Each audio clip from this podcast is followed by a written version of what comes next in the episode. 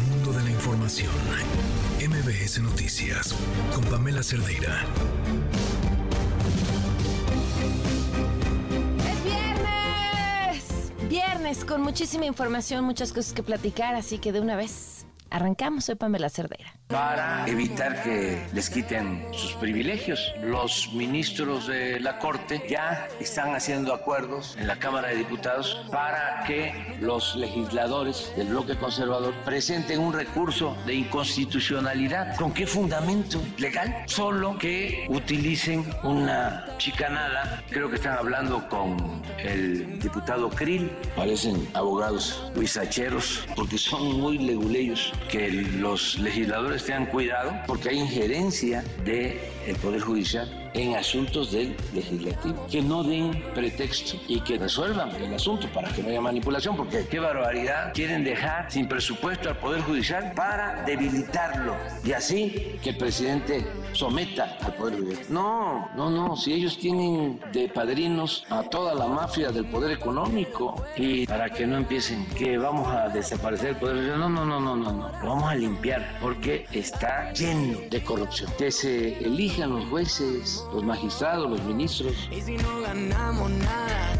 vamos a perder. Y también estamos planteando el tema de la jornada laboral digna, pero lo queremos hacer de una manera responsable y con los puntos de vista de todas y de todos. Por eso, en los próximos meses, en las próximas semanas, todos los lunes vamos a tener parlamento abierto en la Cámara de Diputadas y de Diputados para tener tus opiniones. A ti, trabajador o trabajadora, a ti, comerciante, a ti, emprendedor o emprendedora, a cualquier sector económico que esté interesado en esta reforma para una jornada laboral digna, queremos que nos des tu punto de vista. No solo reconocemos el trabajo que han realizado durante décadas, sino también quiero que sepan que tengo en lo personal una gran admiración y respeto hacia la lucha colectiva de este importante sindicato, que se centra en una cosa, en lo más importante, tienen muchos objetivos, pero el más importante es dignificar y mejorar las condiciones laborales para que sean justas.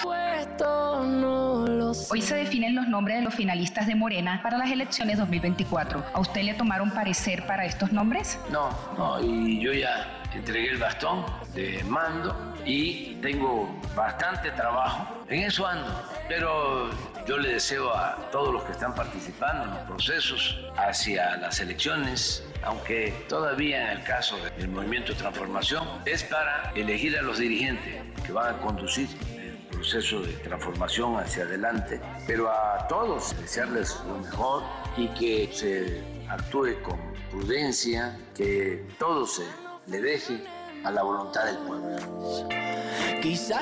La entonces Procuraduría, muchas veces conspiró en contra de la justicia y la seguridad de la gente, negando, por ejemplo, la existencia de la, de la delincuencia organizada, falseando cifras que pudimos comprobar, incluso con acompañamiento de la ONU, pudimos comprobar que había un falseo en las estadísticas en la que aparentaban la, la disminución de la incidencia delictiva. Y solo pongo un ejemplo que es de los que me parece más atroz. Escondieron feminicidios clasificándolos como accidentes o suicidios. No tan solo es el cobro carretero de parte de mercancía, sino que empezaron a apropiarse de la mercancía para poder, eh, eh, digamos, dictar los precios de consumo en las localidades, es decir, se apropiaron del abasto.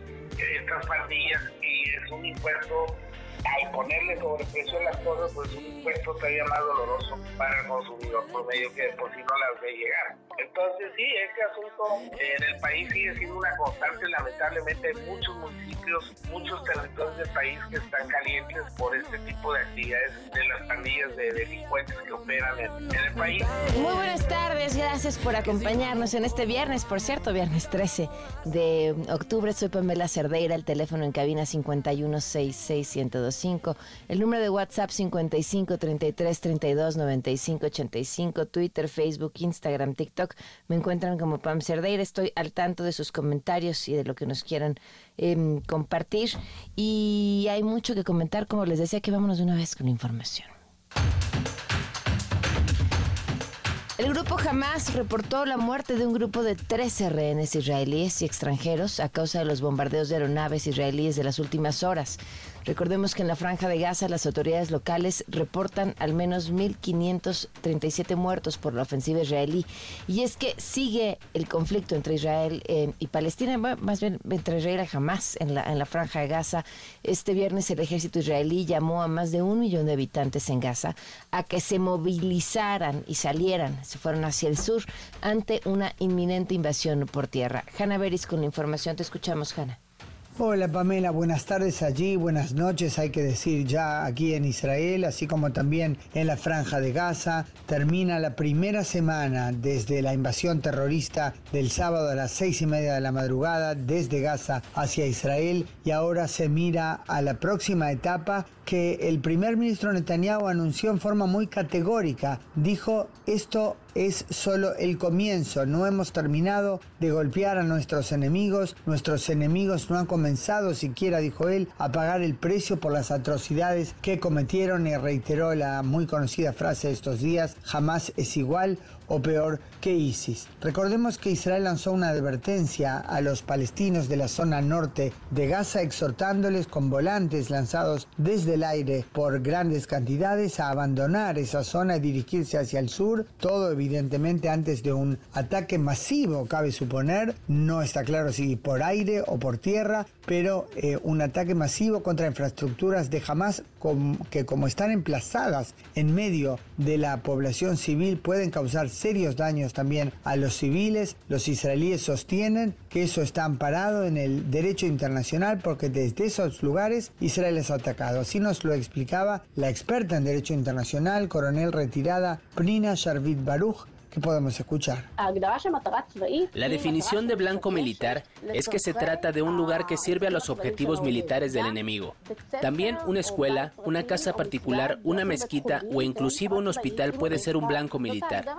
Esa es la definición en el protocolo primero de la Convención de Ginebra. Esa es la opinión, pues, una analista de derecho internacional que sostiene que atacar blancos en los que hay, sean eh, civiles o posiciones civiles, pero que fueron usados con fines militares eh, significa que se está alcanzando o atacando blancos militares legítimos. El problema es que por un lado Israel avisa a la población que se vaya para no correr riesgo de morir y jamás trata de frenarlos y no permitir que salgan de la franja, no de la franja de Gaza, perdón, sino del norte hasta el sur. Hasta aquí mi reporte, Pamela. Gracias, Hanna. Los gobiernos de Francia, Alemania y Reino Unido prohibieron manifestaciones a favor de Palestina, las cuales se han dado en varias ciudades europeas. Los inconformes han calificado las acciones de Israel en Gaza como un crimen de guerra. También en México se llevó a cabo una manifestación en las inmediaciones de la Embajada de Israel en México. La información la tiene Hatsiri Magallanes. Te escuchamos, Hatsiri. Buenas tardes. Así es, ¿qué tal, Pamela? Buenas tardes. Y la Embajada justo de Israel aquí en México condenó de manera enérgica los actos vandálicos registrados frente a sus instalaciones por parte de un grupo de manifestantes que acudieron en apoyo al pueblo de Palestina, lo que se convirtió en un acto de violencia y destrucción.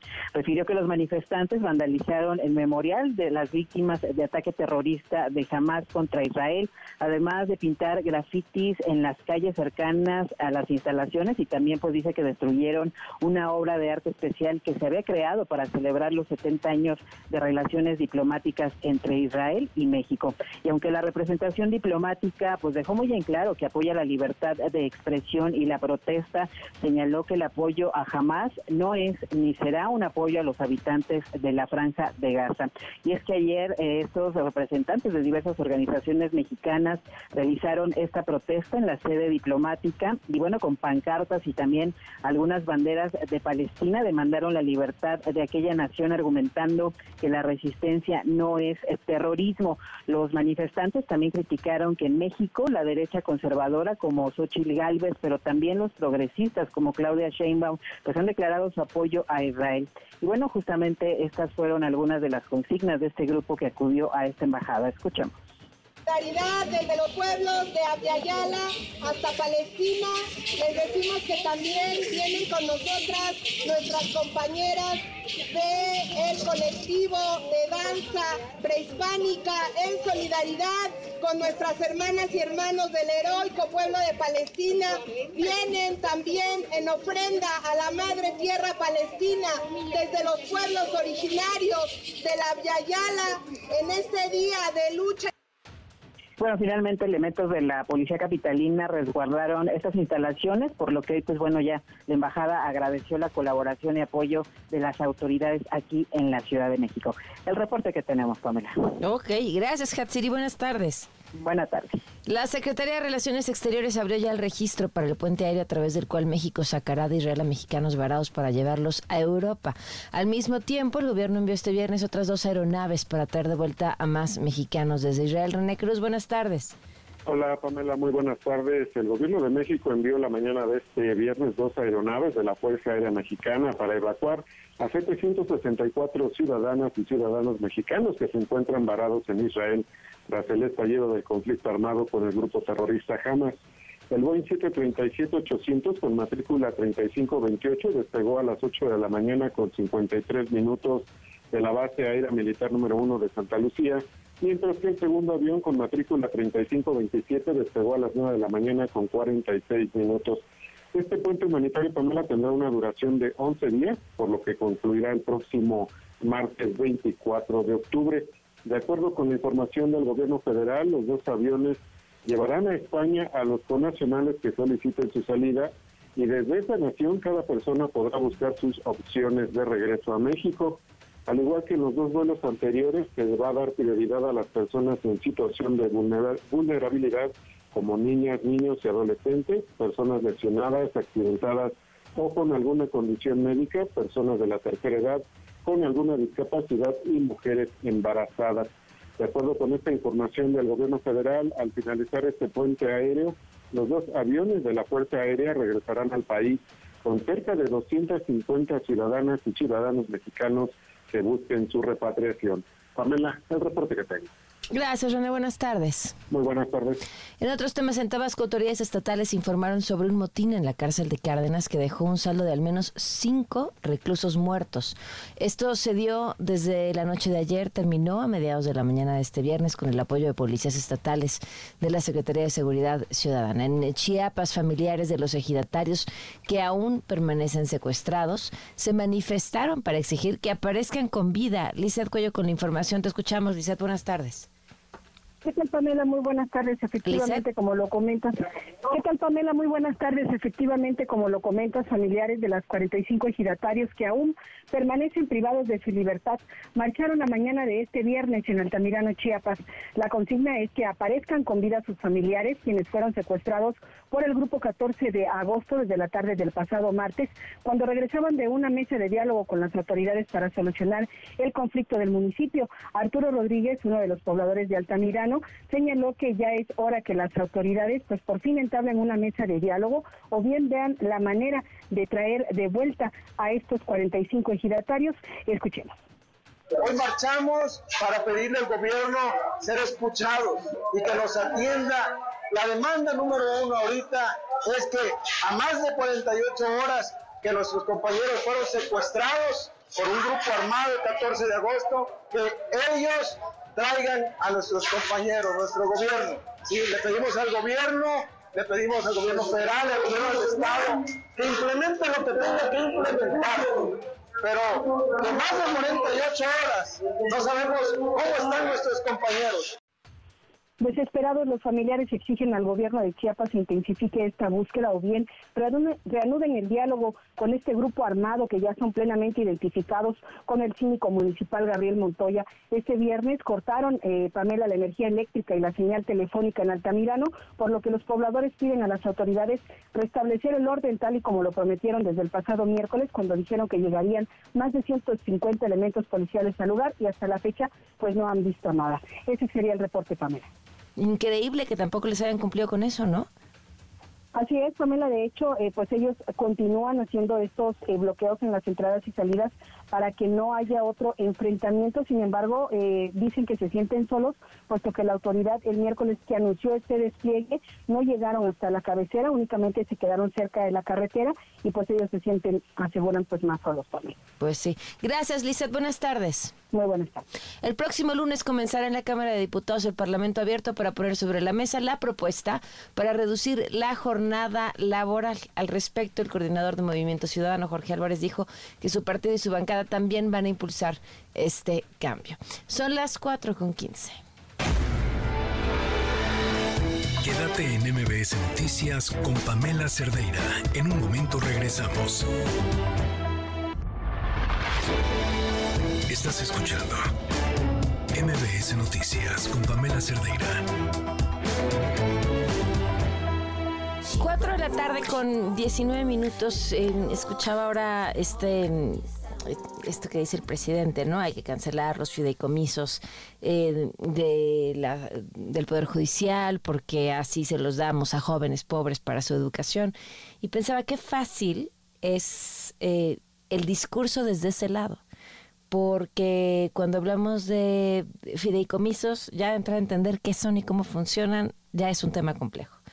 Y, y después, eh, pues sí, pensar en que cualquiera que tenga un trabajo, el que sea, eh, pues esta narrativa de quitémosle eso que es de alguien más para dárselo a quien más lo necesita, eh, suena súper atractiva si no nos detenemos a pensar de qué están hechos esos fideicomisos, si son los derechos o no de algunos trabajadores, si es dinero que se ha hecho con ahorro de años o no, eh, porque la, porque insisto, pues la comunicación ya es mucho más compleja. Y porque, eh, pues cuando hablamos de un sistema de justicia también es complejo entender cómo funciona, en, quién recae la responsabilidad de que un detenido eh, termine en prisión o no, eh, si es el sistema es el local, pero o si es el federal, quiénes son esos jueces, quiénes son esos magistrados, qué hacen en la Suprema Corte de Justicia, nos parece algo lejanísimo.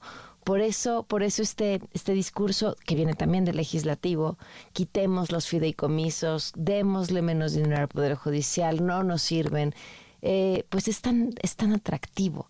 Pero creo que es importante eh, analizarlo, desmenuzarlo y entenderlo y sobre todo quitar la propaganda que hay eh, encima de algo así para entender en qué acaban estas decisiones.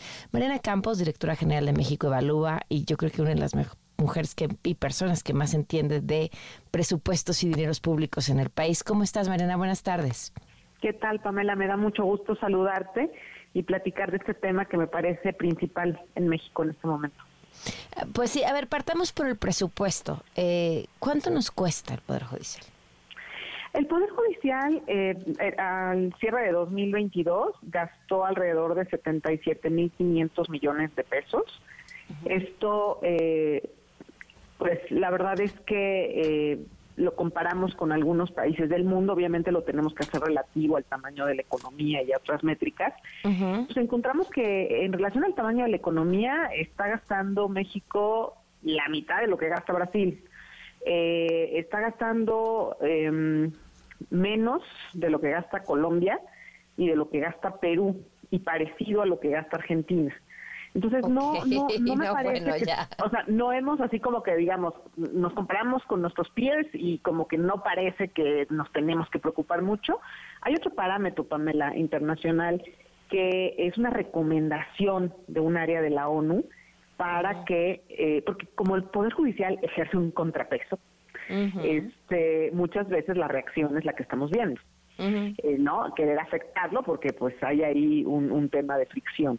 Entonces, lo que se hace es darle una garantía presupuestaria al, Poder Judicial en las constituciones de los países, mm. eh, en donde ya no, para que no se politice el asunto y no haya como el riesgo de que le, le den menos presupuesto, se establece que va a ser un porcentaje fijo anual de eh, por ejemplo, el gasto programable del gobierno federal. Entonces quedaría en la Constitución 2% del gasto programable. ¿Qué porcentaje? ¿Dos?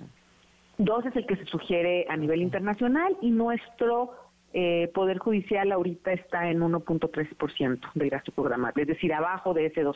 Entonces, con estas métricas, yo pienso que podemos decir que no tenemos algo excesivo y hay que decir que además en esta administración, eh, también lo que estuve yo valorando es que ha caído, o sea, se ha recortado, pues ha caído, ha gastado menos. Entonces, ha tenido una disminución en su presupuesto eh, entre 2018 y 2022, ¿no? Eh, ¿De cuánto? esa fue, o sea, cayó de 77 mil, perdón, de 85 mil a 75 mil, o sea, no es a 77 mil, ¿no? O sea, alrededor de eh, un poquito menos de 10%. ¿Sí? Okay. Entonces, pero hay que recordar otra cosa, también. El flujo de operación ha cambiado porque han venido incrementando los asuntos a resolver en el Poder Judicial desde hace años. Vienen subiendo la cantidad de asuntos. Y además, recordemos que en esta propia administración hubo reformas al Poder Judicial, en donde, por ejemplo, le, le, cayó, digamos, más funciones, como es el tema de la reforma laboral, en donde ya este, varios de estos asuntos se resuelven en el Poder Judicial y anteriormente se resolvían en el Poder Ejecutivo. También tenemos cambios a nivel de justicia penal en lo civil eh, y en lo familiar. ¿sí? Entonces, todo esto, se pasaron estas reformas hace algunos años y lo que sucedió es que nunca se calculó lo que costaba implementarlas. Entonces, el Poder Judicial pues ha ido a, implementando y adaptando esto, pero no se ha hecho, digamos, con... Eh, más recursos, ¿no? Ahora, este, este, este presupuesto del que estamos hablando, de estos eh, 75, 77 mil millones del año pasado, eh, estamos hablando del Poder Judicial federal, ¿no? O sea, ya eh, cada, eh, los, los, los juzgados locales obedecen ya al presupuesto local. Así es, y además esta extensión de fideicomisos es para el Poder Judicial Federal. Ok, hablemos ahora de los fideicomisos. Claro. ¿Cómo, ¿Cómo están formados? ¿Qué son? ¿Qué partamos de cero? ¿Qué es un fideicomiso? El fideicomiso es un fondo, es un fondo, es decir, es una cuenta de dinero en donde uno va acumulando recursos. Y el fideicomiso eh, es muy útil porque eh, permite garantizar eh, que algunos derechos, por ejemplo, de trabajadores, puedan tener, digamos, financiamiento a lo largo del tiempo, ¿no? El, clásico ejemplo son las pensiones. O sea, las pensiones, pues tú sabes que los, los patrones, ¿no? Y, y este y, los empleados van haciendo aportaciones para que eventualmente puedan tener este su jubilación y entonces en ese caso eh, pues todo todo está digamos uh, entramado es eh, pues eventualmente para cuando se retiren no o los que están retirados eh, pues para que se les vaya administrando sus, sus pagos, ¿no? Entonces, esto es algo que se prevé con tiempo, porque pues no podemos de nada más con el gasto corriente, es decir, con lo que te llega para un año en específico, pues estar pagando eso, ¿no? Si no se van creando previs, se llaman previsiones. Entonces, bueno, pues traen eh, fideicomisos en pensiones, traen fideicomisos también de prestaciones médicas. Eh, seguramente estas pueden ser adicionales a lo que eh, posiblemente tienen además con los sistemas de seguridad social. Que quiero decirte que los empleados de Estado de Derecho, por lo menos militares, policías, jueces, o sea, tienen prestaciones adicionales y esto está, digamos, eh, previsto en la Constitución mexicana, en el artículo 123, porque pues tú sabes que estas personas pues eh, pues arriesgan, como se dice, la vida, ¿no? En la labor. O sea, trabajar en el Estado de Derecho no, pues arriesga tu espíritu y tu cuerpo, ¿no? Porque son decisiones eh, complicadas, ¿no? Los, los temas que se tratan, porque pues es Estado de Derecho. Entonces, eh, en estos casos, la Constitución prevé un régimen adicional de prestaciones a la seguridad social, que es, digamos, superior a lo que pues, la mayoría de mexicanos tenemos derecho en la Constitución. Okay. Creo que eso es importante. Eh, entonces, nosotros por eso, Pamela, y desde, desde esta administración que se ha, pues tú sabes, está, ha estado en la agenda la liquidación de fideicomisos desde hace algunos años, nosotros expresamos y hemos recomendado y tenemos este, notas y, estudios que señalan que es muy importante antes de liquidar un fideicomiso, o sea, de hecho ningún fideicomiso, creo, ni del Poder Judicial ni de nadie debe liquidarse sin que se haga un estudio eh, y una valoración de las afectaciones que puede haber con esta liquidación, ¿no? es decir, qué hay en esos contratos de fideicomisos, qué derechos se pueden estar afectando. Yo creo que eso es muy importante. Eh, además de, pues, se pueden hacer valoraciones de otras cosas, ¿no? Creo que en el caso del Poder Judicial, por lo sensible de su independencia, es que también sería importante considerar otras cosas, ¿no? Como quién debe hacer ese estudio, por qué razones, en qué momentos. Em, sí, pero eso al legislativo no le gusta. ¿Perdón? Eso al legislativo no le gusta. No le gusta, pero además también hay que acatar leyes. Mira, hay un régimen de responsabilidad hacendaria, un régimen general. Eso es una ley que prevé, pues obviamente temas como la creación de fideicomisos, eh, obligaciones que tienen, eh, digamos, de transparencia y rendición de cuentas los fideicomisos, así como aspectos relacionados con la extinción. Y bueno, primero decir, esta ley prevé que el Poder Judicial y otros entes públicos puedan tener fideicomisos. O sea, no que no los fideicomisos, claro, sí han habido problemas con, con muchos fideicomisos, pero eso no significa que sea ilegal tenerlos y hay una ley que prevé eso. Entonces, porque esta reforma lo que dice es que ya el Poder Judicial no va a tener, no va a poder tener fideicomisos más que los que mencione la ley orgánica del Poder Judicial, que en este momento menciona uno, y ese es el único de los 14 que no van a liquidar. Mm. Entonces, eh, o es la propuesta. Entonces, pero pues la ley de responsabilidad hacendaria establece que sí se puede, ¿no?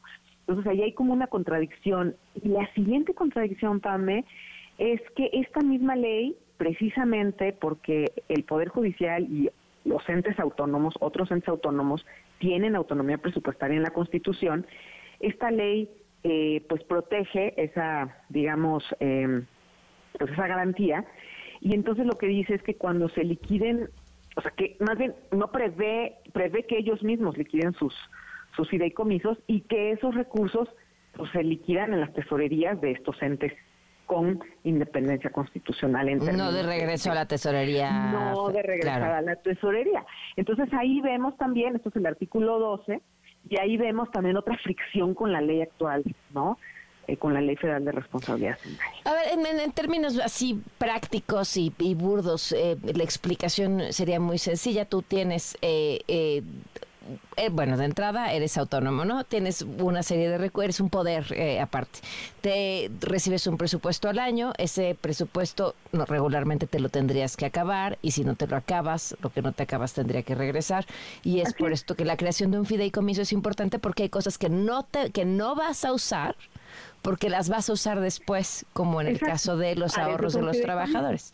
Y por eso es importante tener este fideicomiso para poder generar ese ahorro que, que, que prevé gastos que vendrán después. Sí, sí. También para infraestructura, por ejemplo, ¿no? Dices, bueno, vamos a construir algo, pero no lo vamos a hacer, no vamos a acabar este año. Entonces se prevé y dices, bueno, pues ahí se va a guardar el dinero para que podamos terminar un edificio, una obra pública, y entonces eh, pues ahí se va, se va guardando, ¿no? Eh, y, y en el contrato del fideicomiso queda ese objetivo, ¿no? Es para esto. Claro. Eh, lo, interesante de todo esto va a ser que eh, finalmente habrá este acciones posteriores por parte de los empleados afectados, de la oposición y será en manos del otra vez del poder judicial quien decida si lo aprobado por los diputados es constitucional o no. Van a ser juez y parte. Exacto, va a ser el juez y parte. Quizás eso es un desgaste político, en la opinión. Claro. ¿no? Y otra cosa, Pame, es que eh, sería importante también ver que en lo que eso sucede, pues el, Poder Judicial a lo mejor lo que va a pasar es que eh, pues tenga que de su presupuesto corriente tener que hacer frente a algunas de esas obligaciones, ¿no? Porque si si hay algunos temas en donde pues el trabajador dice yo necesito mi pensión, ¿no? Y mi, mi, patrón es del Poder Judicial, pues que me, me dé lo que me tiene que dar. es decir, a lo mejor el Poder Judicial va a quedar en un en una situación en donde tiene que hacer frente a ciertos pagos o a ciertas obligaciones. Claro, pero si recibes menos lana de la que recibías hace dos años y además tienes que hacer frente con esa lana a otros gastos, pues ah, de algún lugar hay que atorar. Eso es a lo que, exactamente, a, lo, que voy es que esto podría tener una repercusión en el presupuesto corriente que le van a hacer llegar para 2024, ¿no? Que dices, bueno, yo tengo que hacer frente a estas obligaciones y este dinero que iba a gastar para implementar esta parte de la reforma laboral, pues resulta que este pues me voy a trabajar, ¿no? Y eso, ¿a quién va a perjudicar?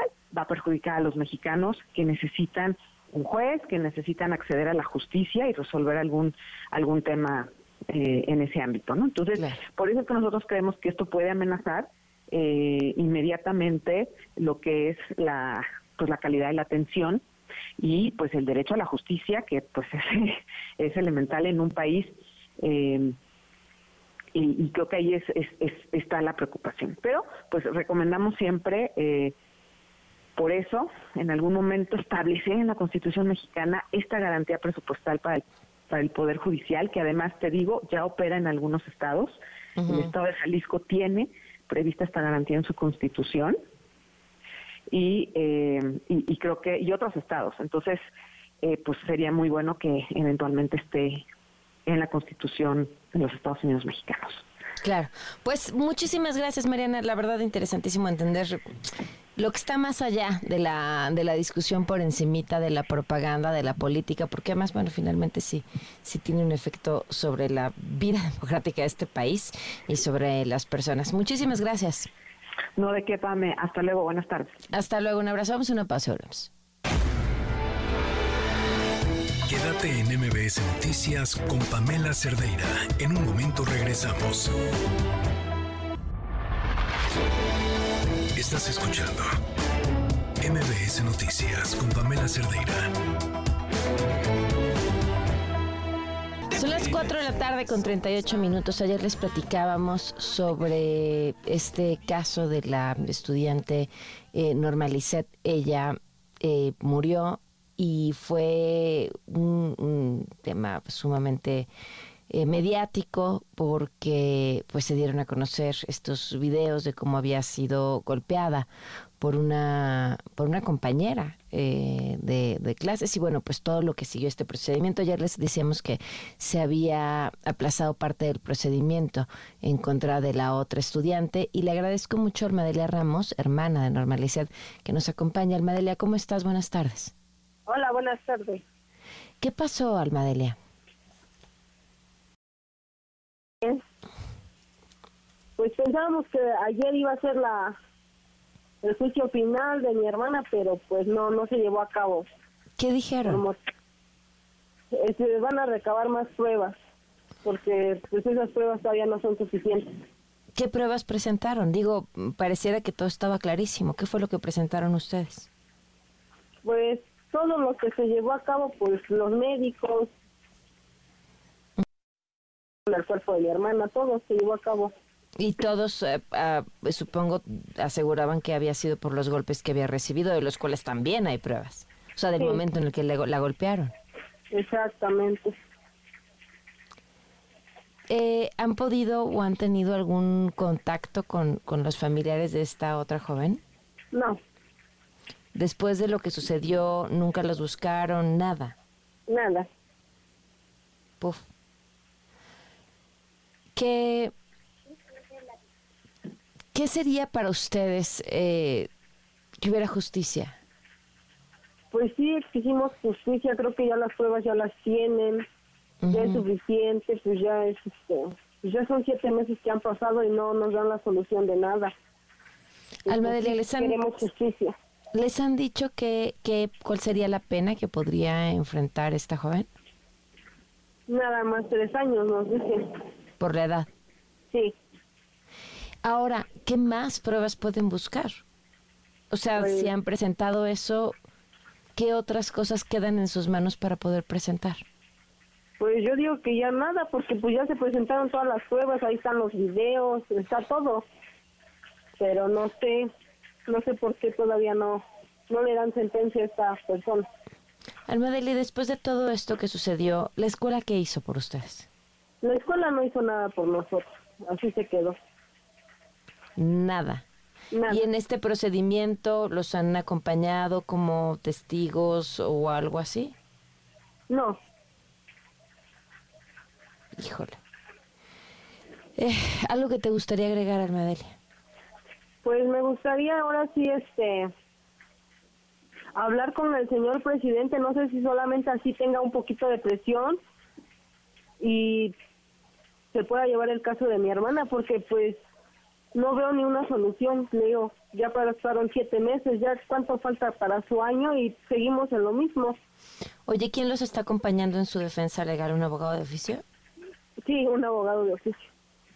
Si pudieras hablar con el presidente, ¿qué le dirías? que se hiciera justicia, que no dejara así el caso de mi hermana, porque pues fue algo muy cruel lo que hizo esta persona. Ok, pues Almadelia, te agradezco mucho que nos hayas acompañado. Te mandamos un fuerte abrazo y seguimos, por supuesto, al pendiente. Sí, claro que sí. Este, cualquier cosa, pues, este, también, este, me gustaría que nos siguieran acompañando en las siguientes audiencias, que ellos ya creo tienen las fechas para ver qué, qué solución nos dan igual. Claro, sin duda. Muchísimas gracias. Gracias. Buenas tardes. Qué, qué, qué, qué, qué, qué, qué, doloroso, qué, qué proceso tan, tan largo y todas las conversaciones pendientes, ¿no? Sobre el tema de la violencia de los chavos en, en las escuelas y las consecuencias que esta puede tener y qué sigue después. Son las 4.42.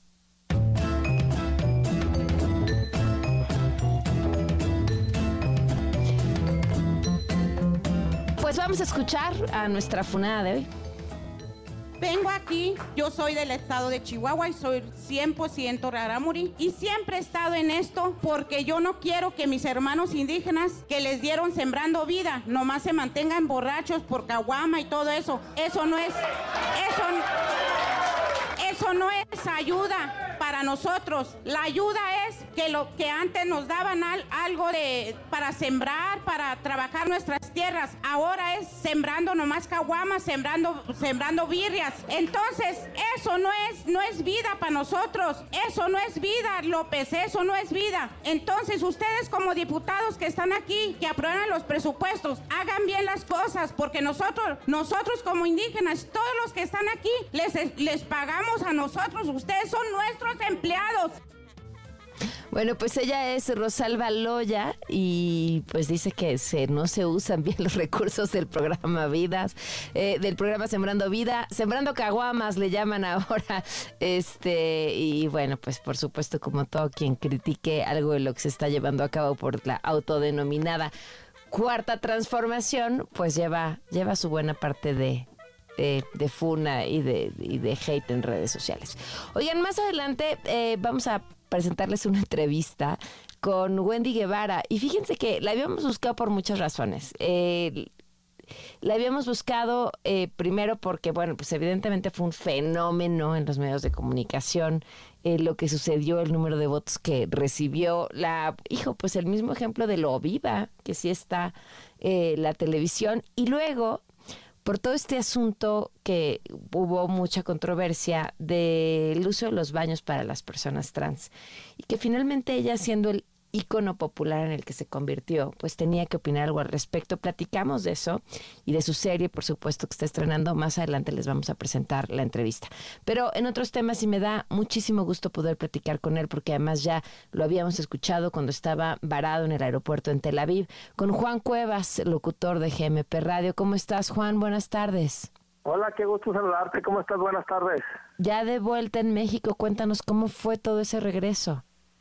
Pues nomás duramos 28 horas arriba del avión desde que salimos desde Tel Aviv hasta que bajamos de la Ciudad de México, pero mira, haz de cuenta que se me hizo un suspiro porque ya venía para la casa. Ya sé, ¿cómo fue ese proceso? ¿Cómo fue ese, cómo es ese vuelo? ¿Cómo es volar eh, de, regreso en un avión de las Fuerzas Armadas de tu país? Mira, eh, de, que estábamos ya, eh, nos dio la noticia que sí íbamos a, a tener campo en el, en el avión, pues eh, fue mucha felicidad, fue como una fiesta porque ya nos dijeron que los 51 mexicanos de mi grupo íbamos a acabar en el vuelo de regreso, entonces fue una fiesta, fue un carnaval. Después ya cuando nos dijeron que íbamos todos en el mismo vuelo porque no sabíamos si íbamos todos en el primero o en el segundo, nos dijeron que todos íbamos en el primero porque ciertas personas que se habían dado de alta en la lista no alcanzaron a llegar a la hora indicada, entonces porque pues venían de Nazaret o de, de Jerusalén o, o, de otros lados que quizás había bombardeos o no sé los motivos, pero no alcanzaron a llegar y nos metieron a todos al grupo de los 51 personas mexicanos. Pues ya estar arriba eh, duró un ratito para hacer la ruta de vuelo porque íbamos a hacer escala primero en Turquía, después Irlanda, después Canadá y por último se decidió hacer una escala también en Carolina del Norte, en Estados Unidos y por fin a México, pero en ninguna de las de las eh, ciudades que llegamos pues nos permitían bajar.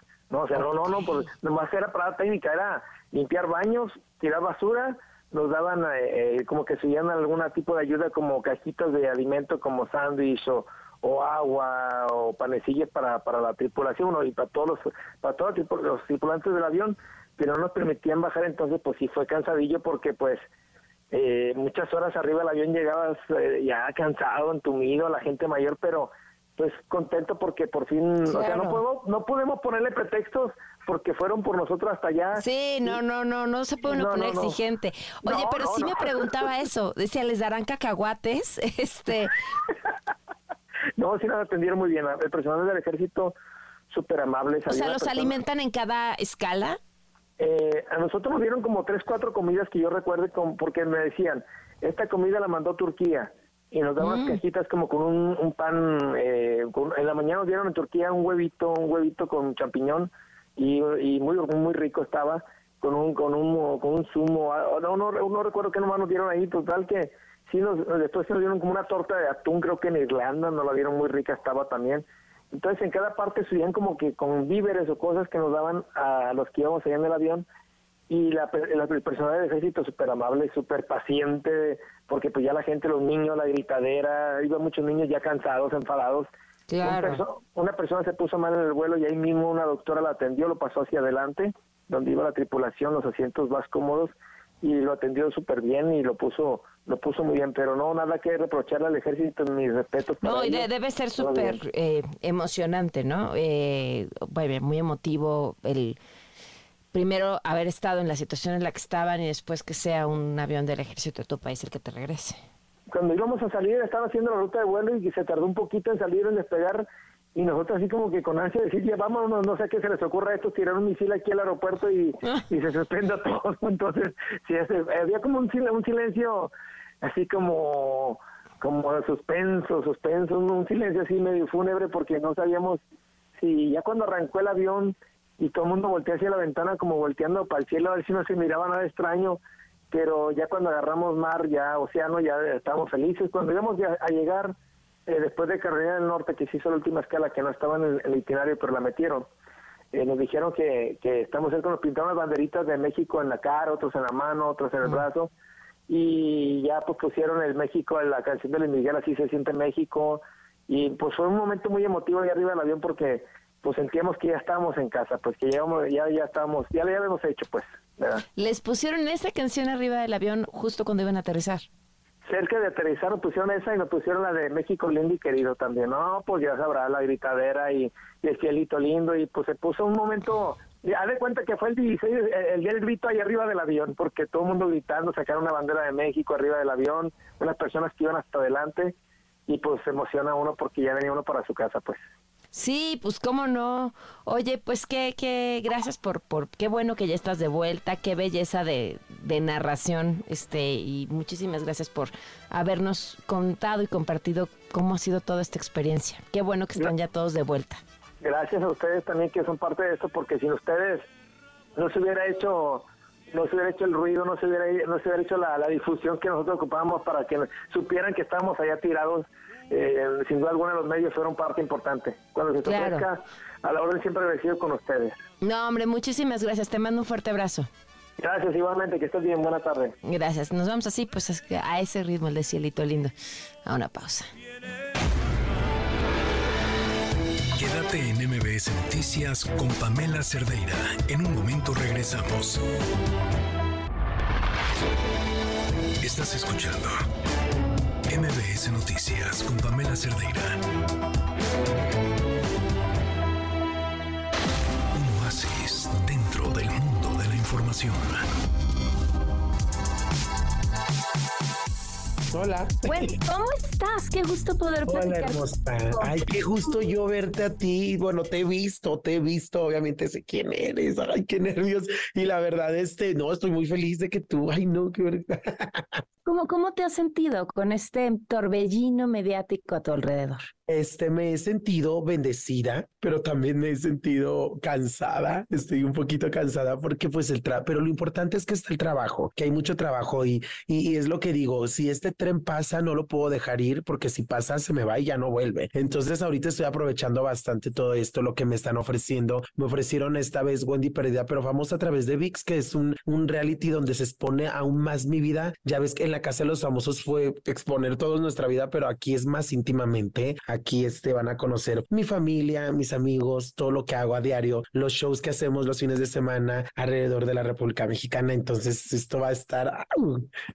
He visto. Eh, te, tú eh, sorprendes porque eres una mujer muy fuerte, a lo que te venga y lo que te venga ya ni siquiera es el hate, a lo que la vida te ha traído tú le has puesto cara. ¿Te, te preocupa eh, que lo que este huracán implica para los tuyos? Este, yo creo que sí, porque al exponer ya más a mi familia y a mis amigos, y, además porque también yo en unas cosas no estuve, yo estaba en un viaje y me seguían a mí unas cámaras de VIX al viaje y a mi familia otras. Entonces, este, yo sé que, que les hicieron entrevistas y muchas cosas de acerca de mí y no sé qué hayan dicho, la verdad ni quiero ver. Bueno, pero bueno, yo sé que voy a verlo, pero pues igual yo espero que la gente sepa y vea que, que soy una persona común y corriente y que la puedo regar y que pues no soy un robot de la felicidad. Entonces, este, hay buenas y altas y bajas y, y pues bueno, la puedo regar en cualquier momento y ya si mi mamá o mi papá les dijeron algo, pues ya ni modo. Oye, eh, ¿qué, qué, qué te dijo tu mamá en ese abrazo que te dio cuando saliste de la casa de los famosos? Este, te, te puedo decir que, que todo fue tan rápido para mí. No, no dormí mucho, no dormí nada. Este, no sé, toda la gente lo vio tan quedito, pero yo lo viví tan fuerte, tan rápido, que solo recuerdo que me abrazó y no sé qué tantas cosas me decía al oído. Yo no recuerdo porque era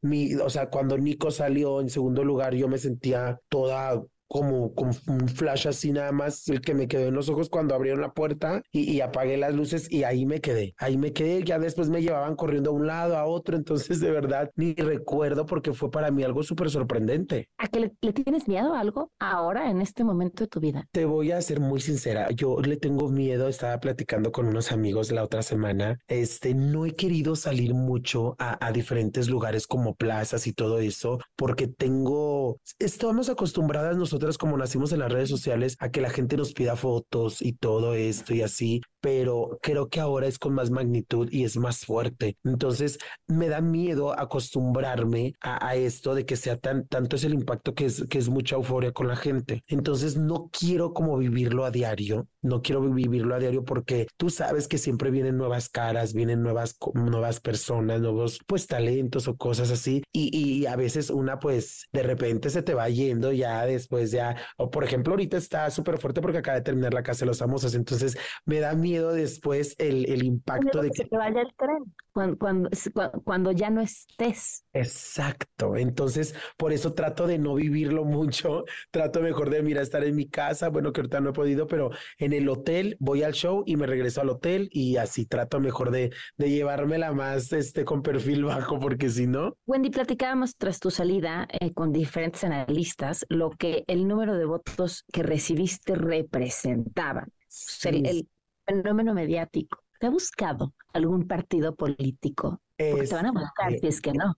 Sí, pues mira, no sé, me, me, los que me manejan las redes sociales en mis correos, sí han tenido varios correos de, de personas allegadas a, a, a, la política y eso, pero, pero no, en realidad, nomás me dijeron eso, no me dijeron quién ni nada, y la verdad, pues, y además si me dijeran ni dijera, porque digo, pues no, o sea, yo, ¿para qué, ¿para qué me meto en eso? No creo, yo creo que también para eso tienes que estar muy preparada o preparado para estar en la política o para ser actor o para ser actriz, para todo te tienes que preparar en la vida, entonces yo creo que, que no se me daría a mí nomás de llegar y decir, a ver, yo ahora ando en la política porque no, no me queda, no me queda, pero pues bueno, mi respeto a los que andan ahí en todo eso, porque es algo bien, bien duro.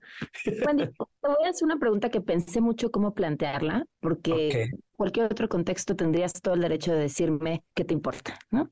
Ok. Pero, pero es importante por quién eres, por quién representas, por la popularidad y por qué tienes y porque, y porque has sido un personaje okay. eh, mediático y con una voz importantísima. Y en su momento me hubiera encantado preguntártelo, pero tú estabas en la locura de la fama del momento de la salida de la casa de los famosos, que fue esta polémica por los baños. Okay. Eh, ¿cómo es para ti? O sea, bueno, ahora no estás yendo a lugares públicos por obvias razones, pero, pero ¿cómo habría sido y cómo ha sido? En el aeropuerto yo entro siempre al baño de mujeres y, en ocasiones atrás a mí me ha pasado, una vez en León no me dejaron entrar ni al baño de mujeres ni al de hombres. Entonces, este, me dice la señora, este, puedes, eh, eh, este no es el baño de hombres. Y yo iba a entrar al de mujeres, pongo la moneda, me dice, allá está el otro baño. Entonces voy al baño de los hombres, digo, ok, estaba un policía y le dije, voy a entrar al de los hombres. Usted escuchó a la señora.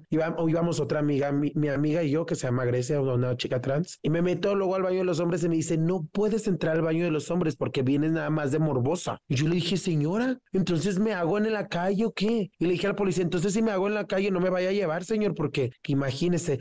Pero yo creo que es un tema muy fuerte, un tema muy fuerte que yo creo que que, la, que hay personas más expertas en todo esto, de, en este tema, que son las chicas que son de los colectivos que luchan por nuestros derechos de la comunidad gay y comunidad trans, pero la verdad, este, pues estaría padre que nos hicieran también un baño entonces ya las chicas trans, para que no estén haciendo tanta cosa, porque ya ves lo que la otra vez respondí, que iba a ir a hacerle del baño a la señora esta que dijo y, ay, no, se hizo un desastre, pero, pero pues ni modo, no me arrepiento ni me retracto.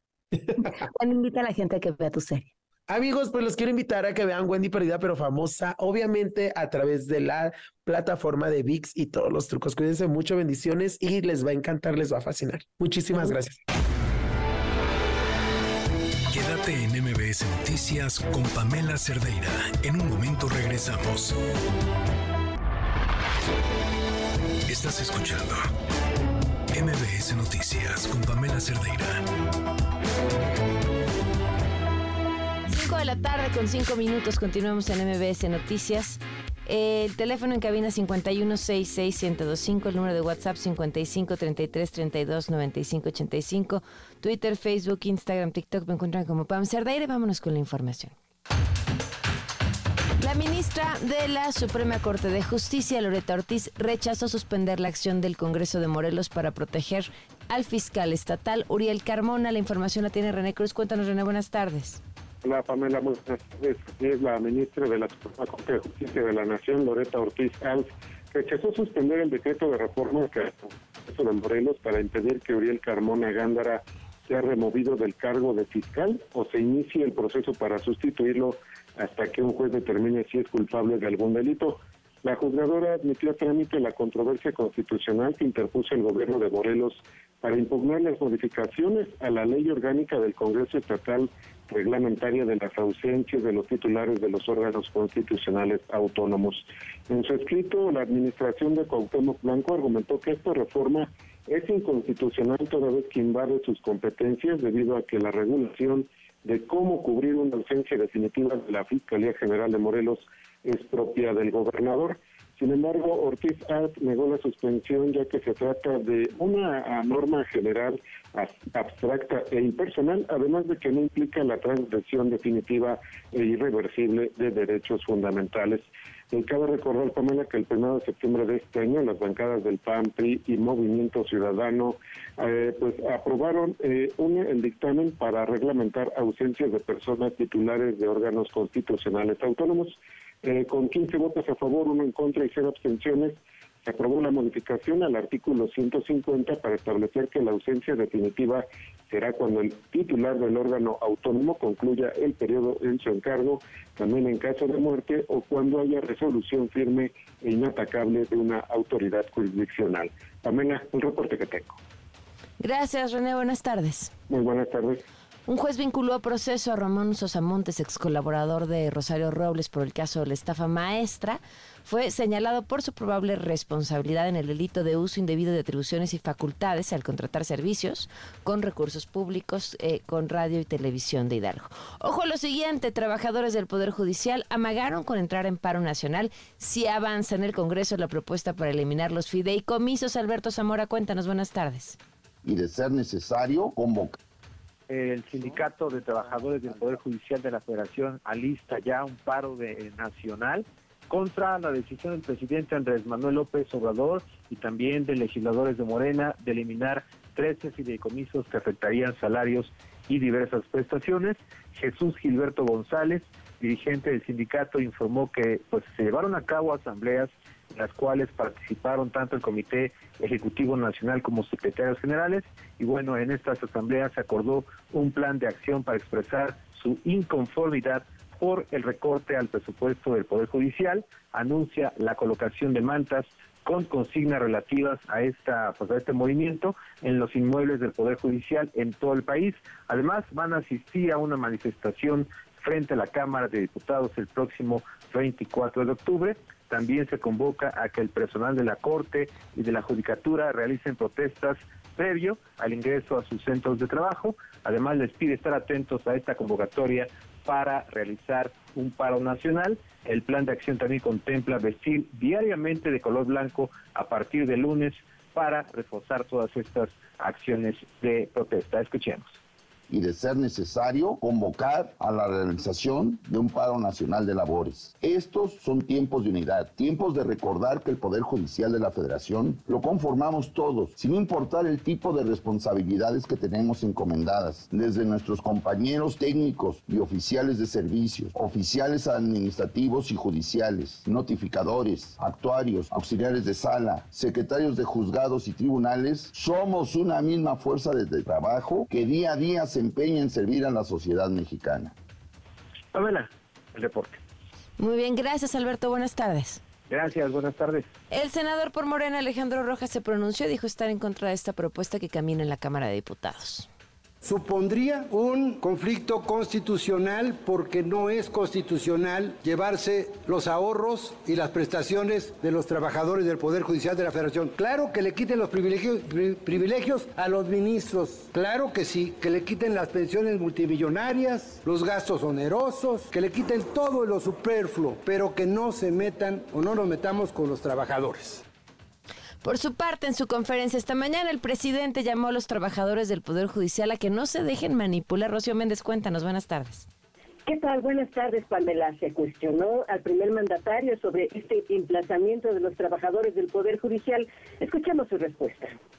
Y acerca de la protesta de los trabajadores, pues están en su derecho, nada más que no se dejen manipular, porque no es en contra de los trabajadores, que no los engañen, no, es cortar el copete de privilegios. Es que es ofensivo que estén recibiendo tanto los ministros, los magistrados, los jueces. Mi propuesta, si se tienen esos 15 mil millones, ¿dónde hacen falta? Yo diría becas para niños pobres de nivel básico. Pero podrían otros decir, a ver, mejor vamos a distribuir los 15 mil millones entre las 32 entidades federativas para hacer una obra importante en cada uno de los 32 estados, pues les alcanzaría para hacer el puente entre Vallarta y Bahía de Banderas, la potabilizadora de Durango, y así etiquetado, eso sí, que salga desde el Congreso etiquetado. López Obrador también habló de las controversias en Chihuahua por los libros de texto elaborados en su administración. Ojalá y se resuelva. Ya una decisión de la Corte para que se entreguen los libros. ¿Otro amparo? Ah, no sabía. No, pero es que ya, pues hay que hacer un llamado a la cordura, ¿no? A la gobernadora de Chihuahua que ayude, que se pronuncie a favor de que se distribuyan los libros. ¿En qué les afecta? Es mucha cerrazón, mucho dogmatismo, que nadie se excite, hay que relajarnos, tranquilos, vamos muy bien como sociedad, Está bien que tengamos diferencias políticas, así es la democracia, pero no es para caer en lo irracional, porque ¿a quién se perjudica? Pues a los niños. En el último año del sexenio, Pamela se apostará por impedir la contaminación de aguas y subsuelo. Nuevamente, el presidente de la República hay que normar, hay que regularizar, hay que impedir que siga habiendo esta contaminación en el subsuelo, en las aguas, en todo lo que lleva a estas enfermedades. Está probado que el cáncer tiene como causa, en buena medida, la contaminación de las aguas con estos metales pesados y otras sustancias. Estamos trabajando en eso Queremos, antes de terminar, dejar una buena regulación para el uso, el manejo del agua, que no se permita que por el afán económico, de crecimiento se afecte la salud. Yo espero que antes de concluir nuestro gobierno podamos proponer una iniciativa, una reforma con todo lo que es el uso de agroquímicos, la sobreexplotación de los mantos acuíferos, poner orden y planear. Pamela, el reporte al momento.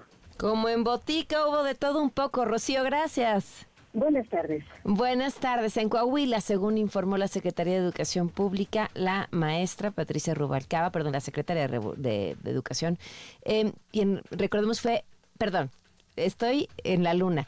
En Coahuila, la Secretaría de Educación Pública informó sobre la maestra Patricia Rubalcaba, quien fue apuñalada por un estudiante en la secundaria general número uno, no podrá regresar a sus labores hasta que concluyan la investigación de la causa de agresión. ¿Por qué? ¿Se acuerdan que vimos este video donde el chavo eh, pues la lastimaba brutalmente, pero que después empezaron a salir todas estas voces de los padres de familia diciendo que ella era, eh, pues agredía y había agredido eh, verbalmente a este alumno y que había quejas de otros estudiantes. Y escuchen esto, la Fiscalía General de Justicia de la Ciudad de México investiga el caso de un alumno señalado por editar con inteligencia artificial imágenes de sus compañeras para simular que estaban desnudas y venderlas. Por supuesto, sin su consentimiento. Juan Carlos Alarcón, cuéntanos, buenas tardes. Así es, Pamela, gracias. Muy buenas tardes. La Fiscalía General de Justicia de la Ciudad de México lleva a cabo una investigación relacionada con la difusión de imágenes contra la intimidad sexual de alumnas del Instituto Politécnico Nacional, delito relacionado con la denominada Ley Olimpia y cuyo agresor es un alumno al que le aseguraron una tableta con miles de fotografías y conversaciones en grupos donde se ofertan e intercambian dichas gráficas. La Fiscalía informó que la Policía Cibernética lleva a cabo una exhaustiva revisión de imágenes que se encuentran en dispositivos móviles del investigado. Las alumnas afectadas se presentaron a la Fiscalía General de Justicia acompañadas de abogados del Politécnico para dar seguimiento a dichas denuncias. La institución, eh, en este caso la Fiscalía de Investigación de Delitos Sexuales, está a cargo de las pesquisas y otorgó medidas de protección a las jóvenes mientras que el Politécnico realiza la misma tarea desde su ámbito.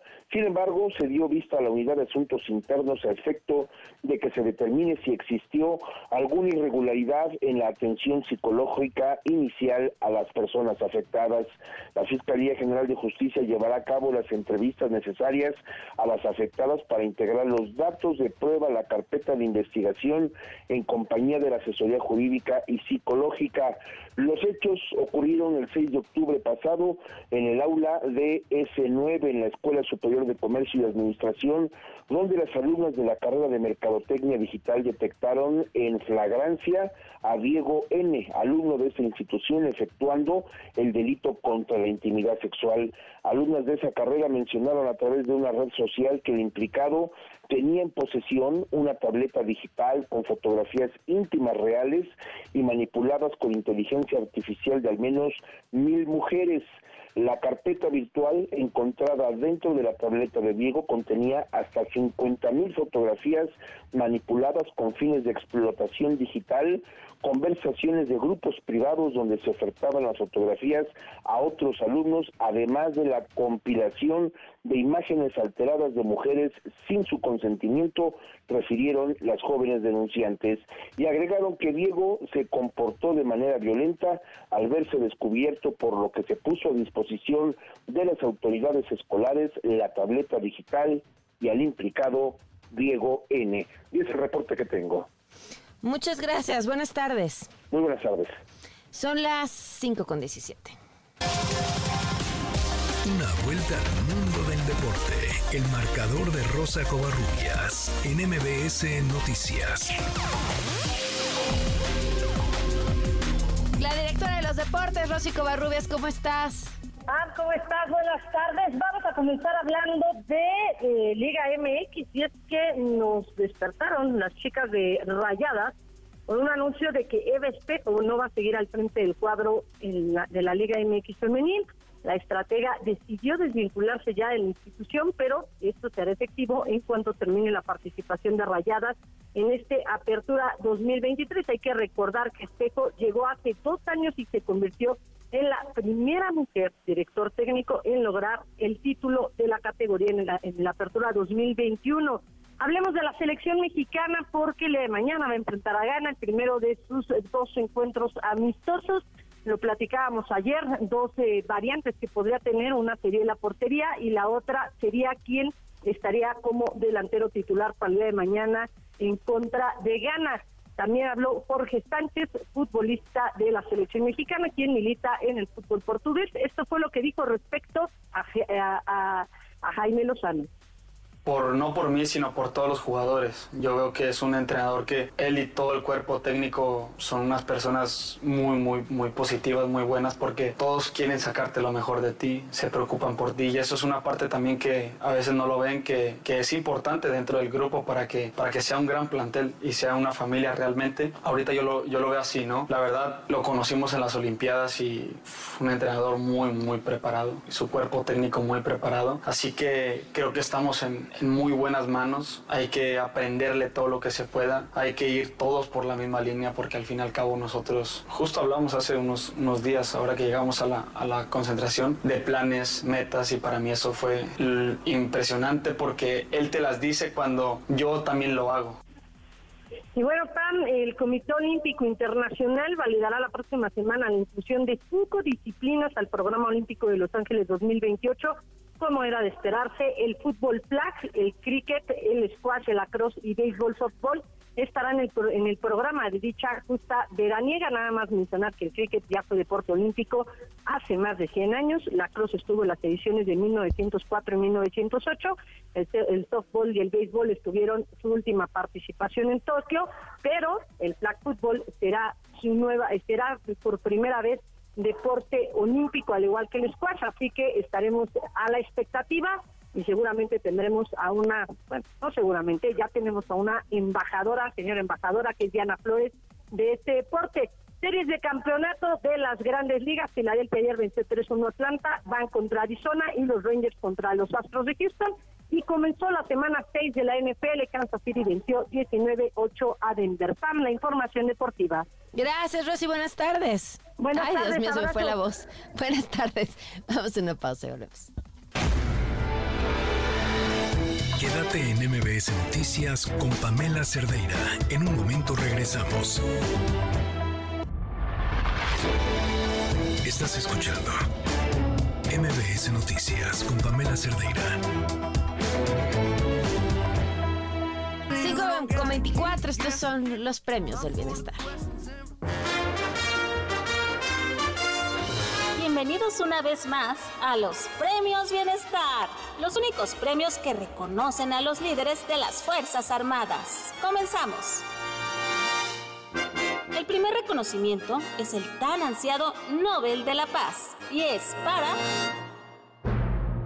los diputados de Morena. Y en sí para todos los legisladores de ese partido. Por su contribución y llamado a la paz en México y en el mundo. Abrazos, no intervención. Para la siguiente entrega, la presea Bicentenario al jefe máximo de las Fuerzas Armadas, el licenciado presidente nos pidió entregarla personalmente porque es el admirador número uno del galardonado, del único, del gran, del insustituible Salvador Cienfuegos. Saludar. Ya. El ganador de la semana y del sexenio recibe el nombramiento Miss Empatía. Felicitemos al doctor Mue em, Gatel por la maestría con la que maneja la estadística y la discrecionalidad en el uso de medicamentos anti-COVID de uso exclusivo de los cercanos al palacio. Votémoslo, pero muy lejos. Muchas felicidades a los ganadores. Pueden pasar por sus premios al basurero de la historia, domicilio conocido. Se despide de ustedes su anfitriona, L. Figueroa. Los esperamos el próximo viernes con más muestras de empatía en el 102.5 con Pam Cerdeira.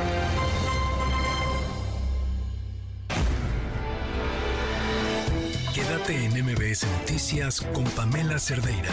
En un momento regresamos.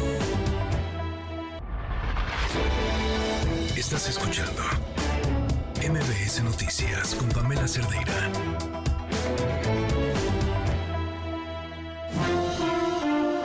Estimado público, antes de iniciar con nuestro show, les recordamos que está completamente prohibido usar cámaras de video, cámaras de gases, cámaras de autos, tablets, cubrebocas. Porque no me lo recomienda. Mascarillas. ¿No sirven las mascarillas? Credenciales de lector falsas. Dan asco, güey. Computadoras. Y sobre todo, queda estrictamente prohibido alimentar a nuestros invitados.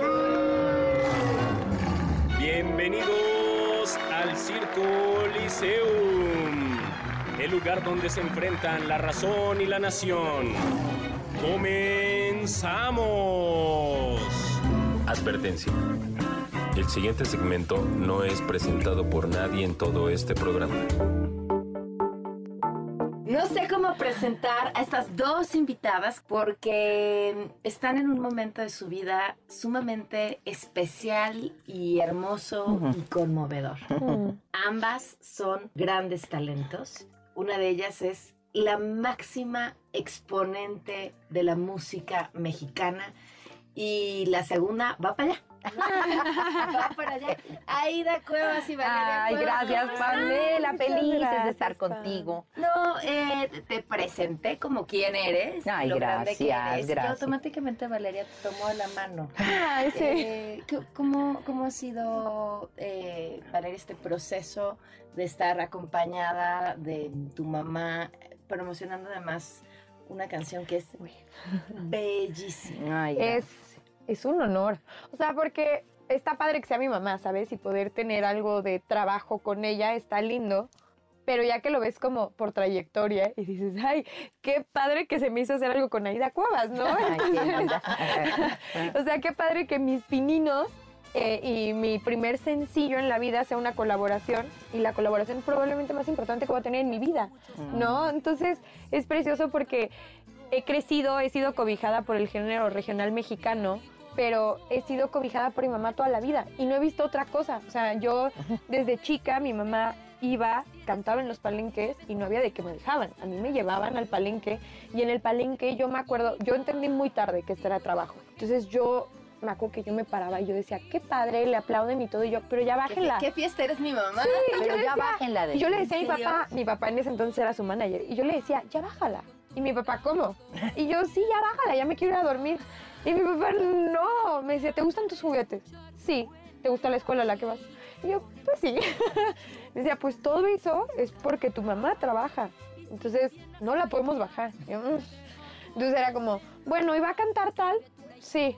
Y entonces si no cantaba ya me subía yo, mamá. Me, me hizo cada gritaba, "Mamá, cosa en el escenario. Canta la tequilera. Y mi mamá así como... Se le escapaba al papá. Sí. Una estaba yo cantando muy entrada y, y llegó y sentí que alguien me jalaba la falda y era mi hija. Y me dio pena con el público. Entonces yo me hice como que era del público ella.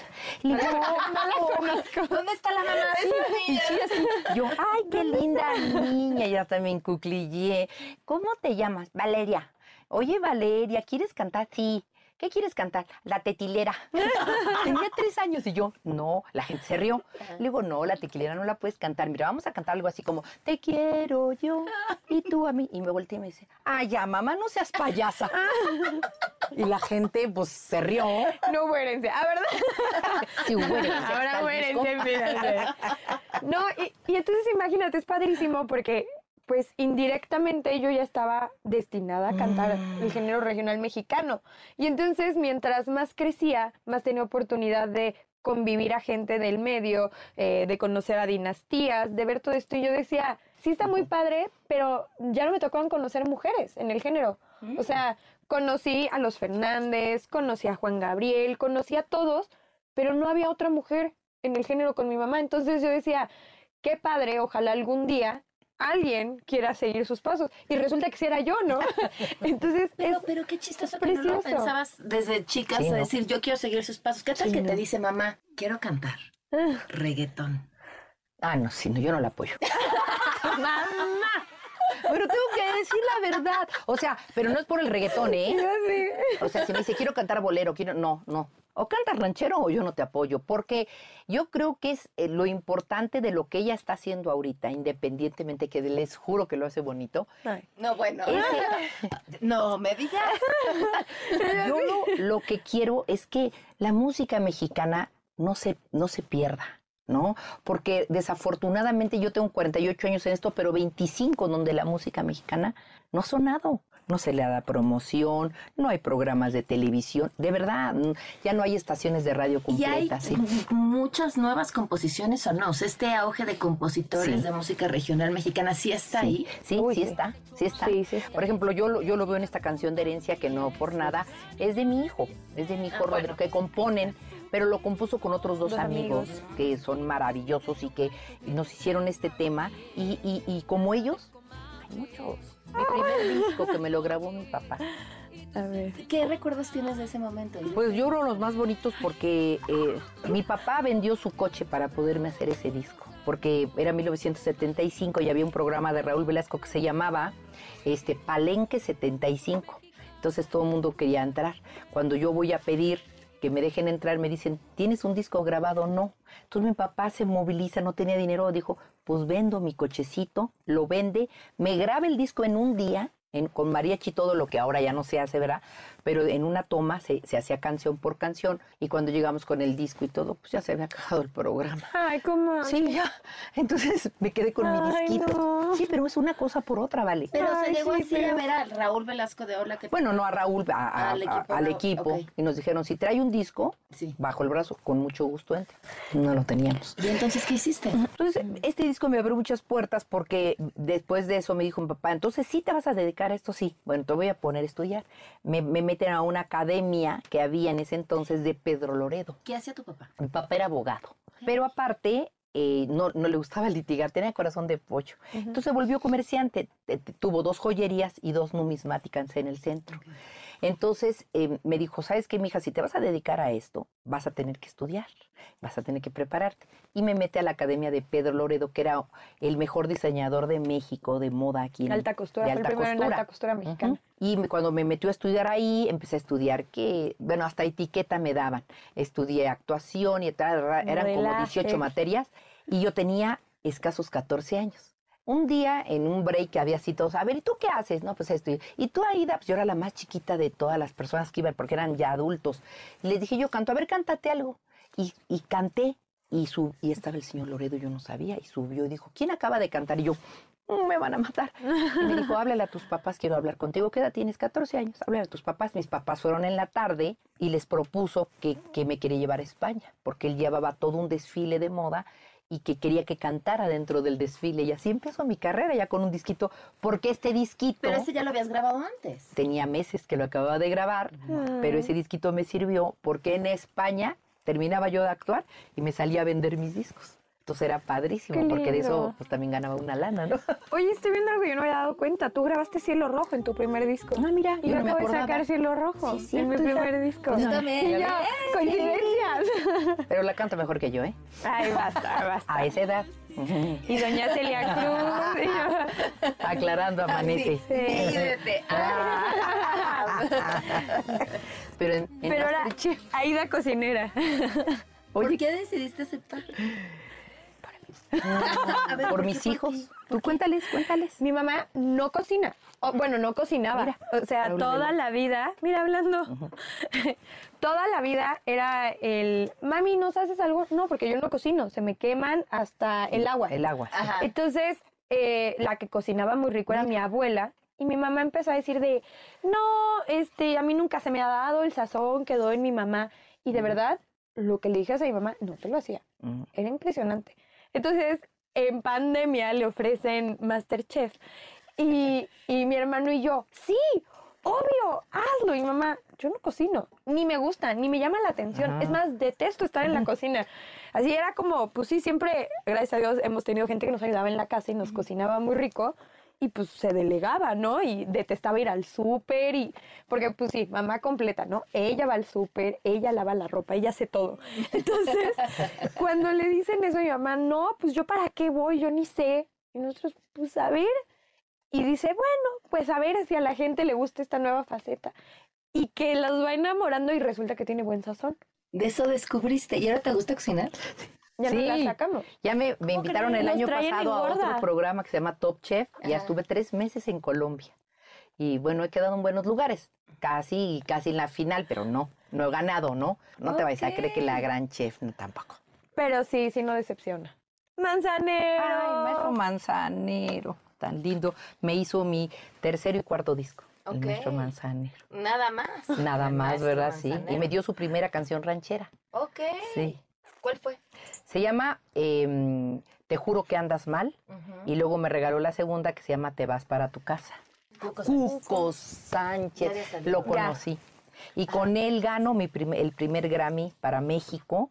Este, Americano, el Grammy americano para El México. primer Grammy americano con para México. versiones acústicas que me hace mi hijo con puros temas de, ¿Te lo esperabas? de- no ¿Qué edad tenía tu hijo que había participado contigo en ese momento? Y yo. mira la primera vez que ganó que ganamos que fue en el Latin Grammy por unas, eh, una fusión que hicimos de mariachi tango que hizo Rodrigo pues está considerado el, el más joven de los productores este ganador del Latin Ay, no, Grammy no me acuerdo cuántos años tenía mi hijo Señor Cuco. y ahorita eh, Rodrigo pues, lo ganamos en el 2018 Vamos a una pausa y volvemos.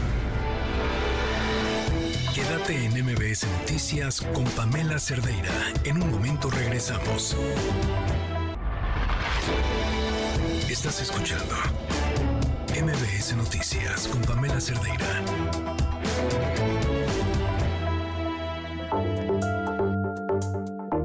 Oye, ¿hay algo que te dé miedo de este proceso en la carrera de tu hija? Algo que tú hayas pasado, que haya sido muy difícil, que quisieras evitarle. Pues mira, yo creo que este, eh, eh, como le digo a Valeria, esto es una carrera de resistencia. Si no tienes pasión por esto, seguramente vas a claudicar en algún momento, como lo han hecho muchos compañeros.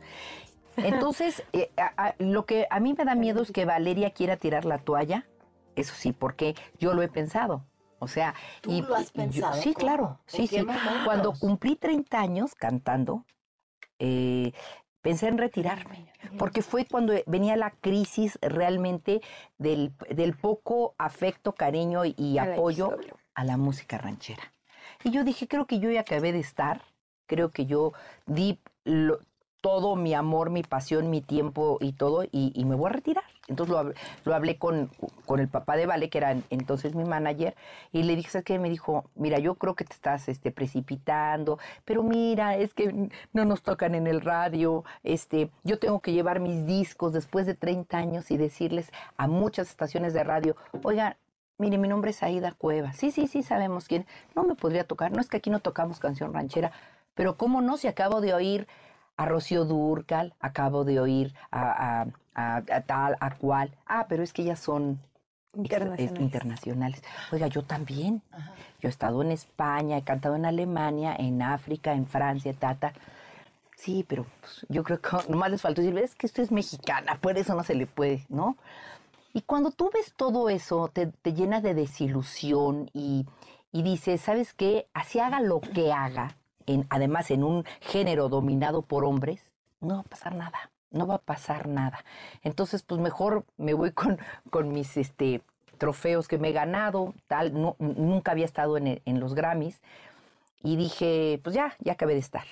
Pero me duró muy poco el gusto porque a la semana dije, ay, no, no es cierto, Diosito, yo sí quiero seguir cantando, porque realmente es mucho a la pasión que tengo por lo que hago. Y dije, no, me quiero morir como la cigarra, dice la canción, que quiero morir cantando como muere la cigarra, quiero morir en un escenario que Dios me permita eh, seguirlo haciendo con, con voz, con energía, que la gente no, no, no tenga lástima para cuando me escuche cantar, porque en ese momento pues sí me voy a retirar, definitivamente no me gustaría, no, prefiero que se queden con un buen recuerdo mío, pero ahora eh, a dos años, con el favor de Dios que cumpla 50 años en mi carrera, sí he estado seriamente pensando que sí me gustaría retirarme. ¿Por qué? Porque siento que yo ya em, lo que tenía que hacer y los premios que me he ganado, digo, nunca es suficiente, te voy a ser sincera. Pero siento que ya es, em, es mi momento, ¿no? Tal vez de, de- de decir adiós a los escenarios y entonces Mm. apoyar a mi hija. Ay, vale. De, apoyar a mi hija. No, vamos a señorar a mí. Este, de apoyarla a ella. El, el programa se tornó oscuro. A ver. No, no, porque No, no, no, y hay que ser realistas y, y- y todo lo que tiene un principio tiene un fin, ¿no? Y eso te lo estoy diciendo a dos años, espero llegar, ¿verdad? Y espero seguir, pero, pero pues sí es mi intención, tal vez. No lo quiero decretar, pero, pero sí tenerlo muy, muy en claro, que mientras yo tenga voz para subirme a un escenario y poder hacerlo dignamente como lo he hecho, este, pues quiero seguir, ¿no? Quiero seguir en esto. Y si no, retirarme dignamente. Porque creo que así, así debe ser. Que la gente, mira, yo creo que don Vicente Fernández lo hizo muy a tiempo. Don Vicente dijo, hasta aquí se retiró. Y nos dolió a todos, ¿no? Estaba escuchando a, a una gran amiga, compañera que amo y, e idolatro, que es Lupita D'Alessio, con quien tengo una buena amistad, con quien he, he recibido, yo creo que de las, eh, de las cosas más hermosas hacia mi carrera es de ella. Para mí habla muy bien de la señora, porque es la reina y que, y que me diga cosas y me felicite. Fue la, el primer mensaje de voz que yo recibo ganando el Grammy fue de ella. Wow, dije, señorona. Y ahora que la veo que se va a retirar, y yo le, y yo le mandé un mensaje, no te retires, Lupita, por favor, te necesitamos. Me dijo, "Ah, estoy cansada, ya estoy cansada. Son muchos años, muchos vuelos, muchas giras, muchos, tantos conciertos. Cada concierto te, te, te agota, de verdad, créeme. Estar subida dos horas, quemando pólvora, viajando, porque toda la gente dice, ay, qué bonita la vida del artista, qué lindo, conocen todo el mundo, sí, pero no saben la friega. O sea, que llegas del aeropuerto al hotel, te preparas ensayos. Es una vida sacrificada, es una, una, una vida que tienes que tener mucho respeto, pero mucha también eh, em, disciplina. No fumar, no tomar, pues la verdad, no vicios, ¿no? Este, Tampoco no te puedes trasnochar, exacto. Entonces, sí llevo una vida bastante blanca, clara, bonita, pacífica, y no es porque quiera hacer otra cosa, simple y sencillamente creo que también en algún momento pues debes de gozar también de la vida, no toda la vida mantenerte a dieta, ¿no? Pienso, o sea, sí es muy bonito, vuelvo a repetirlo y lo agradezco a Dios y al público, pero pues a lo mejor es tiempo de mi jubilación, como dicen, ¿verdad? Podría ser. ¿Qué, qué te, qué te tocó? ¿Qué te movió? ¿Qué te movió? ¿Qué pasó? Em, Es muy difícil imaginarse el género sin... ¿Sin tu mamá? Sí. Sí, o sea, es que es- sí, es, es muy difícil. Yo no voy a llorar, pero estamos viviendo la, ex- la extinción de la camada probablemente más grande que ha dado el género regional, ¿no? Ya, ya no tenemos a Don Vicente, ya no tenemos un Juan Gabriel, ya no tenemos un Manzanero, ya no tenemos, pues, o sea, nos queda Alejandro, mi mamá, y te podría nombrar probablemente a dos o tres más, pero es muy difícil ver como el fin de una era, ¿no? O sea, de, de gente que marcó el género regional mexicano y que tú los ves y que tú los ves jóvenes y que dices, no, todavía tienen más para dar y, y la vida de un cantante, el promedio es, es, es joven, ¿no? Y, y se tienen que retirar y... Sí, mira, aquí es como los futbolistas, hija, ¿no? Que tienen una vida O sea, corta, ¿Cuál ¿no? es la vida promedio de un cantante? Pues mira, mientras tú estudies, yo, yo estudio ópera, así empecé mis clases, por eso me llamo Aida, porque mi papá quería cantar ópera. Mi papá, me acuerdo de la primera clase de canto que me llevó a los 11 años y quería fuerza que cantara ópera, ¿no? Entonces tuve que aprenderme eh, óperas, ¿no? Este, para, y fragmentos así de, de- de- a ver, eh, cántame este, O mio babino caro, y cántame este, un bel di vedremo, y canta, así yo, yo lo que quería era cantar ranchero. Y gracias a la educación vocal que, que le debo a mi, a mi padre principalmente, que, que me, que me puso en esto, yo puedo seguir cantando. Pero un día canté con Plácido Domingo y me dijo, don Plácido Domingo, me dijo, mis respetos a los cantantes de ranchero. Dice, no entiendo cómo le hacen. Queman pólvora todo el tiempo, queman pólvora. Sí. Este, ¿tú tienes alguna técnica? Le dije, sí, señor, yo tengo la de bel canto. Ah, ok. Bueno, con eso tu, tu vida de, de voz va, va a durar mucho más. Ay, no, pues sí, que no sé qué. Se me quedó muy grabado. Y sí es cierto, yo mientras siga estudiando, te- tengo mi maestro de canto, tomo clases y todo, este, la voz se puede todavía escuchar joven. Y me dijo el maestro, te prometo, Aida, que lo que tú cantas, lo vas a cantar bien hasta los 70 años. Entonces le digo, ay maestro, no me ayude. Pero pues sí, pero, pero hay otras, otras cosas por las que tú dices, pues con el favor de Dios que no me dé diabetes o que no me enferme del corazón. Cosas así, ¿no? Que hay que estar. claro, claro. Porque es un todo, el que tú estés bien, ¿no? Entonces, pues, mientras, mientras haya voz, Mientras haya salud, mientras haya energía, pues aquí seguiré. Tienes que aprovechar el tiempo y tienes que aprovechar la vida y tienes que, que, que disfrutar, disfrutar lo que haces. Pero sí a veces ya el cuerpo te lo cobra, ¿no? Sí. Y conforme pasan los años dicen, ay, jole, creo que ya no voy a poder Y hacer justo, o tanto". sea, yo decía, ay, qué padre, ¿no? Mi mamá se fue de tour. No, hasta que vives el tour, sabes que no era tan padre como tu mamá te lo decía. O sea, porque, mamá, ¿cómo te fue? Muy bien. Y, Sí, oye, mami, no sé qué, pues, padrísimo, la gente y no sé qué, y canté y me aplaudieron y no sé. Pero nunca te cuenta el, tuve que trasnochar, no comí, eh, llegué directo a subirme al escenario, nos tocó algo en el, eh, se atrasaron los vuelos, no llegaron las maletas. Todo eso mi mamá no te lo cuenta. Y hasta el año pasado que me tuve que ir de tour con ella, yo decía, bendita mi jefa que ha hecho esto durante tantos años sin quejarse. ¿Y por qué esa es la vida que quieres? Porque de alguna forma lo veo como, si no lo hacemos nosotros, ¿quién? ¿Sabes? Eh, la, no podemos permitir que la música mexicana muera aquí. Y cada vez que voy a Estados Unidos y veo cómo aplauden, es un, claro que queremos esto, porque nuestros hermanos compatriotas que están allá son los más ávidos de la música mexicana. No, y, Y- latino- latinoamericanos. Claro, y prefiero no dormir tres o cuatro meses para que ellos la pasen bien y la música mexicana siga viva y siga teniendo difusión y sigan diciendo, sí, o por ejemplo, el otro día conocí a unos colombianos que decían, yo soy más mexicano, sí, Sí. claro. O sea, los mexicanos sí podemos ser de donde queramos y qué padre que podamos invitar a gente de otras... A sentirse sí, de otras sí, culturas, de otras naciones a sentirse mexicanos. Hace rato decías conmovida que eh, ve- estabas viendo el fin de una era. Yo estoy segura que estamos viendo también el inicio de otra, Sí. de las Bonito. grandes Muchas eras de la música mexicana. Yo también quiero, quiero creer que, que viene una generación de... ¿Sabes qué pasa? Eh, eh, ahorita lo estábamos diciendo con las dinastías. Viene Majo Aguilar, viene la dinastía Fernández, vienen eh, talentos nuevos que crecieron, por ejemplo, Carolina Ross, que a mí me encanta hablar de ella que porque tiene una voz ranchero. Divina. Y a mí, cuando yo me toca conocer a Carolina, yo me decía, yo empecé a cantar por tu mamá. ¿No? Entonces es como, si para nosotros como hijos sirvió de inspiración, qué padre que nuestros papás sirvan de inspiración para nuevas generaciones y que todos queramos que el género siga vivo y que, pues de alguna forma, sigamos enalteciendo lo que los grandes ya abrieron para nosotros. Son una familia hermosa. Ay, qué gracias. linda, De verdad, Pamela, es de qué las linda. entrevistas más bonitas que Ay, he podido hacer porque además este esta energía y este amor y pasión por lo que hacen, pero también Sí. esta eh, pues esta relación tan íntima y personal entre Sí. una madre y una hija Sí. se ve en ya ven ya voy a llorar yo. Ay.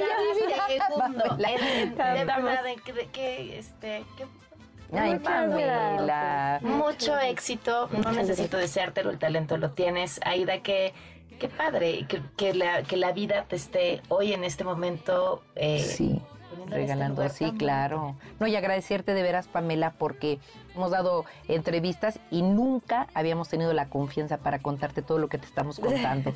Te lo puede decir. Una entrevista muy diferente. Porque nos has dado la confianza, el cariño y, y de verdad te agradecemos esta entrevista que hasta yo dijera, ay, pues no le pueden editar por ahí. por favor. Pero, pero gracias, gracias Bueno. por la oportunidad. Te voy a contar esto. El asistente de mi mamá, siempre que vamos a cantar, me encanta porque mi mamá llega y siempre dice como, "Mm, hoy no me siento tan bien de voz. Y por Dios, es cuando mejor le sale el pastor. ¿En serio? Y entonces siempre nos lo dice y se voltea a Davidcito y siempre me dice, yo creo que tu mamá ya nos lo hace como tradición. No es que se sienta mal, es que nos dice, hoy va a salir mejor que antes. Ay, qué lindo. Gracias. Gracias, Pamela. gracias. Que viva la música ranchera y que viva México. Que viva. Se quedan con Ana Francisca Vega, soy Pamela Cerdeira, muy buenas tardes. Estás informado. Nos escuchamos la siguiente semana con las noticias que tienes que saber. MBS Noticias con Pamela Cerdeira.